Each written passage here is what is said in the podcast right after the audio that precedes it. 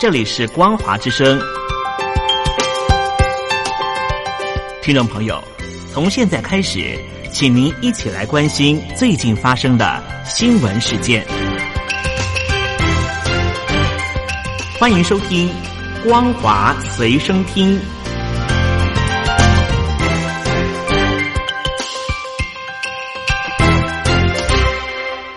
朋友好，欢迎收听光华随身听，我是黄轩。今天是中华民国一百零九年四月十三号，星期一，带大家来关心重要的新闻讯息。中国大陆武汉的中南医院在一月三号就按照 SARS 的最高防护级别成立发烧门诊以及隔离病房，而且在武汉封城之前，不停的上报疑似病例。但多次被批评政治觉悟不高。WHO 安排在一月二十号考察该医院之前，中共特别要求院方要注意政治影响和说话方式，但院长王行环拒绝，并称：“我一定会实话实说。”报道指出，大陆官方要求该院与外宾互动，注意政治影响和说话方式，正是其一开始隐瞒疫情、进行虚假宣传的一贯做法。香港经济大受严重特殊传染性肺炎的疫情影响。香港财政司长陈茂波表示，面对冰封的经济，必须果断的运用财政储蓄，稳定经济，特别是保住香港人的饭碗。如果失业率持续升高，会造成恶性循环。他指出，经济不景气影响今年的税收与地产买卖。加上纾困措施，预料本年度赤字将会大增至两千八百亿港元以上。目前全球疫情还未受控，估计今年经济负成长大约百分之一点五，甚至更差。严重特殊传染性肺炎蔓延全球，但疫情溯源越来越政治化。有报道指出。中国地质大学、武汉大学人民医院、上海复旦大学等单位都发出类似的通知，所有与疫情溯源相关的论文都要严格管理。从上个月中旬开始，中共外交部坚称病毒不是从大陆开始的，推脱可能是被美军带到武汉才发病。这项通知披露出中共对疫情溯源特别敏感。报道指出，这凸显了大陆官方认为控制叙事比处理工位或经济后果更重要。由于疫情席卷全球，重创欧美，就责与赔偿事关重大，使得疫情溯源特别需要加以管控。用于隔离严重特殊传染性肺炎患者的十六家武汉方舱医院，为了配合中共复工的需要，把大量未治愈的患者清仓。迄今已经一个多月了。中共国家卫健委官员日前接受专访时表示，原由武汉市展览会场、体育馆等地改建的方舱医院，因为武汉市解封，但境外移入病例增加，仍保持临时医院的功能。但未来疫情结束之后，部分的方舱医院可能改建为博物馆，供民众参观。对此，有网民持批评的看法，抨击应该追责，不要忘记离病去世的人，以及又把丧事当喜事办。更招来恶评的是，中共出版一首《方舱医院真神奇》的儿少歌曲，不少民众表示听到后感到极度不适，因为这首歌不仅未能向病患表达宽慰，反而是在强行歌颂灾难。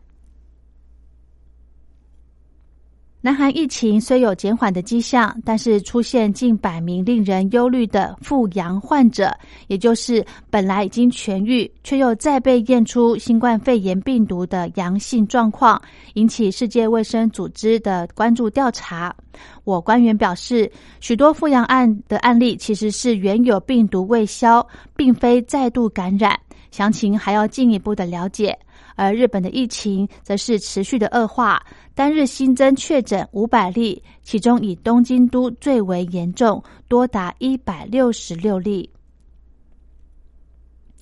美国境内因感染新冠肺炎不治的病例数在十一号突破两万大关，取代意大利位居全球之冠。在获得美国总统川普的同意之后，人口最少的怀俄明州在十一号发布灾难宣告，成为美国第五十个因新冠肺炎而做出此一宣告的州，代表美国史上首次五十州全部沦陷联邦灾难宣告之下。不过，美国病故数虽高于世界第一，但与总人口比例来看，仍只有欧洲重灾区。意大利或西班牙的大约六分之一。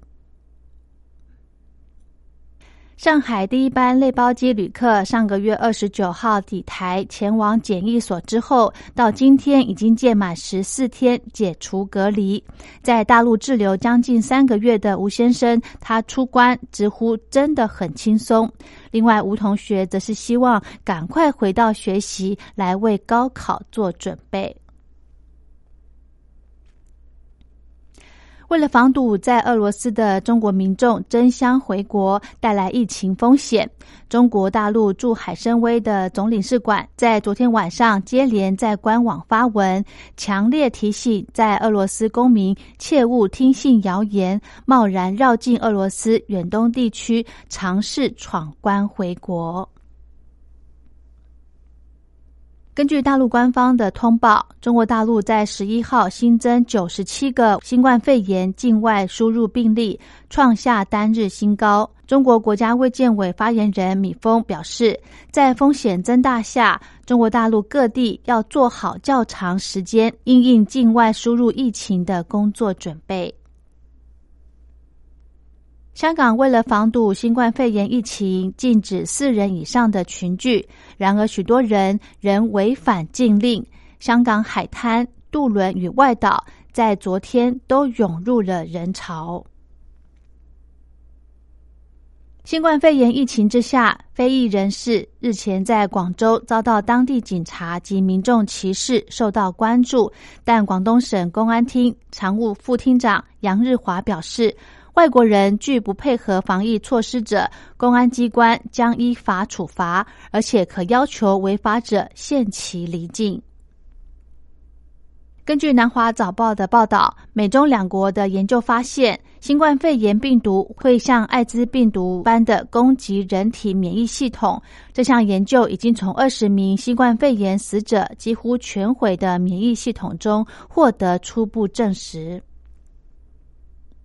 北京市教育委员会发言人李毅在昨天下午宣布，北京的高三学生将在四月二十七号返校开学，大学的入学考试则是在七月七号到七月十号来举行。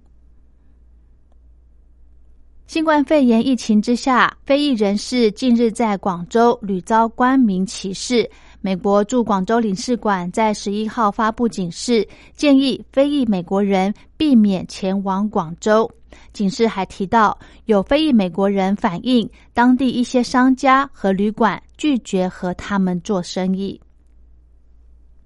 根据德国媒体报道，中国大陆的外交官试图游说德国官员，希望他们称赞中国的防疫措施，不过遭到德国政府的回绝。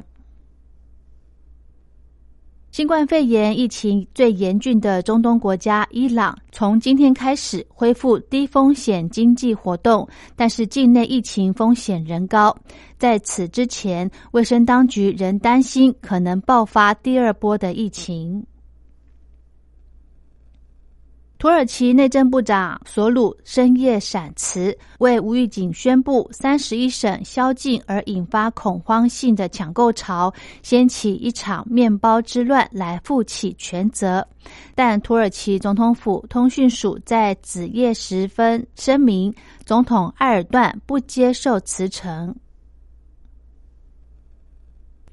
英国首相强生在。昨天出院，但仍需要休养，不会立即返回工作岗位。他发布影片，感谢两名医护人员关键时刻在他床边四十八小时不眠不休的照护，救了他一条命。好的，以上就是今天的光华随身听，感谢您的收听，我们下次再会。